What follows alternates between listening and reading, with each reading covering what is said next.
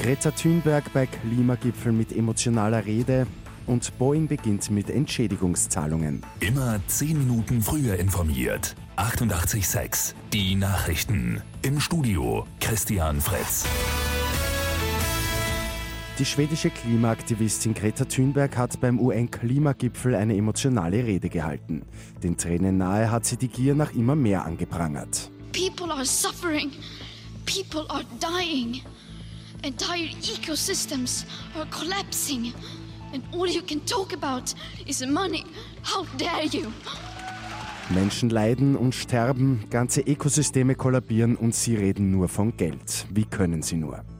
Bundespräsident Alexander van der Bellen stimmt mit Thünberg weitgehend überein. Selbst eine Rede halten durfte er aber nicht. UNO-Generalsekretär Antonio Guterres hat nur Vertreter von Staaten sprechen lassen, die neue Klimapläne präsentieren konnten.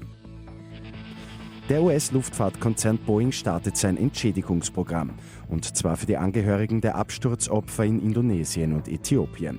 Die Familien der 346 Menschen, die bei den Unglücken ums Leben gekommen sind, sollen jeweils rund 130.000 Euro erhalten.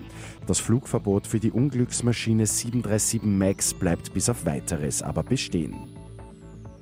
Und in Wien hat es im August erneut einen Nächtigungsrekord gegeben. Die gute Nachricht zum Schluss. Fast 1,8 Millionen Menschen haben Wien im letzten Monat besucht. Das ist ein Plus von knapp 4 Prozent im Vergleich zum letzten August.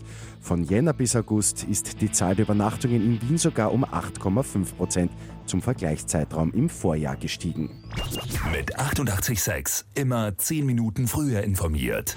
Weitere Infos jetzt auf Radio 886 AT.